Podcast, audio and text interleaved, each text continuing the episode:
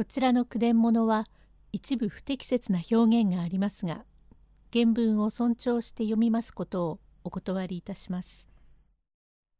階段ちぶさえのき第4席。竹六に声をかけた浪人は重信に絵を習いたいと言い通うようになります。用語解説。出木飾り気のない人。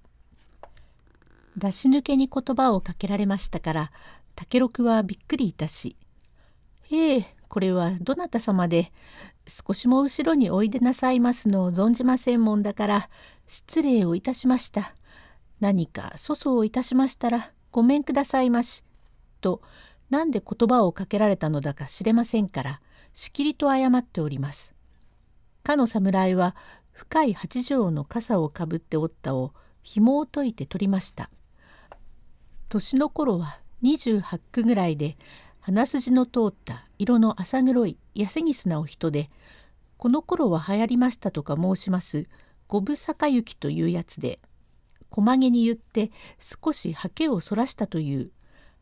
七子かなどの紋付きにお難度献上の帯短い大小を指しまして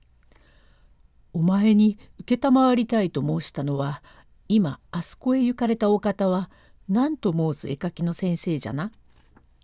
へえ、さようで。へえ、何あれは、菱川重信先生とおっしゃるお方で、ほんのお内職同様になさるので、お気に向かなければお描きなさいませ。それというも、ご内服でいらっしゃるからで、柳島に立派なお住まいで、絵はまず太夫をお習いなすったのですが、土佐も良い、浮世絵も良いと書流にお渡りなすったから一派の風で諸信をお慕いなさるもんですからご自分で菱川重信とおつけなさいましたが随分ご名人でいらっしゃいます。はあさようであったか。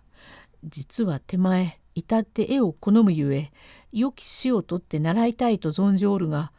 どうもいわゆる流し短しでまだ師匠と頼むお人を見当たらんのじゃがただいまの重信先生とやらはいずれかのご浪人と見えていやって竹からずなかなかご分別がありそうなお人に見受けた。我が師と頼むは重信殿じゃと最前からご様子を伺っておった。どうか手前あのお方の弟子になりたいものじゃがどうであろうな。竹六は人品の良い人で第一金銭に困りそうもない立派な侍ですから世話をしておいたら始終よかろうと思いますから除災なくすぐに承知しまして「へえそれじゃああなたは絵がお好きで重信様へご問入がなさりたいってそれは良いお心がけで。何私がご昨今でこんなことを申しては変でござりますがあのお方を師匠におとんなさろうなんぞはすごいよ。あなたはお目が強いよ。毎度重信先生もどうか片腕になるような弟子を欲しいものだとおっしゃってでそれにご都合はよしご都合はよしご親祖はお美しいしあなたご問入なさい先生もきっとお喜びでしょう」と余計なことをしゃべります。しかしお内弟子ではどうでしょうか？いやいや内弟子に参るのではない。手前通って習いたいのじゃ。どうかお世話くださるまいかな。それはお安いことで造作ございません。負けなしでございますね。それは早速のご生じてかたじけない。今これにて承ったには明後日は貴公が先生方へおいでのよしじゃが愛なるべくはその説にみどもご同道くださるまいか」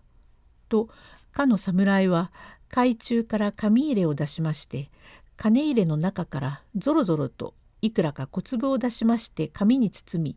「これは甚だ詐称じゃがお礼の印じゃ」「いえこれは恐れ入りましたね。これはどうも痛み入りましたわけあいでまだお世話をしない前からお礼をいただくとは。いや、せっかくのおぼし飯ですからへへ頂戴いたしておきます。どうか収めてくだされば手前も頂上じゃ」と竹六は喜びまして金の包みを懐へもじもじやってしまいまして「してあなた様のお宅はどちらですか？手前が明後日参る出がけにちょっとお寄り申してすぐに柳島へお供を。いやいや必ずおいでには及ばん。手前が孫公のお宅へ伺うからよい。手前が宅はここに手札がござるから差し上げておこう。と手札を出しますから竹六は「ええこれはお手札を」「ええなるほど本所種目橋磯貝浪江様よろしゅうござります。磯貝浪江様ええよろしゅうござります。これでわかりました。きっと明後日はご同道いたしましょう。それでは何分お頼み申す。世話であったな。と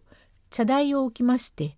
浪江は立ち入れこの日は互いに別れました。竹六は心の内でまずこの人を世話をしておけば地紙は売れる稽古のためだと言って動作引きの美濃紙のほかにガチョウが売れるし諸学会などにも一人でも絵描きの増えた方が商いがあっていい。とかく氏子繁盛だ。とこれから約束をいたしました。その日にこの浪江を堂々しまして弟子入りをいたしましたところが重信もことのほか喜びまして早速絵手本を与えなどしましたが浪江は少しは下地がありますからちょっと器用なたちでこの月より毎日通います。くどくどしいところは省きまして申し上げますがこの浪江は以前は谷出羽守様の範疇で150隻を頂戴した侍の果てで当時死さえあって浪人はしておりますが身なりを崩しませんで前申し上げました通り年は29でちょっと苦み走った男で所持除災なく立ち回りましてまず師匠を大事にするのは不思議です。それに真世太郎をしきりと可愛がりましてかの川柳にも「子煩悩親煩悩の下心」などと申して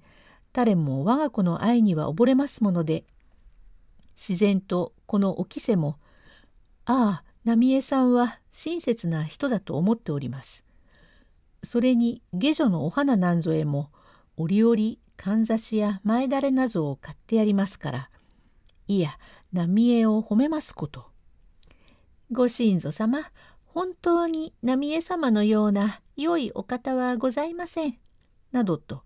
評判がよろしゅうござります。この年も3月4月とくれましてちょうど5月5日のことでご存知の通り端午の節句というので方々へ吹き流しの鯉などが上がっております。玄関へ二人連れでやってきた男は小石河原町のよろずやしんべヱという人で今一人は手織島の一獲物に小倉の一本どっこの帯を猫じゃらしのように締めましてそれで伊勢の壺屋の紙タバコ入れを刺しておりますが紐が緩んでおりますから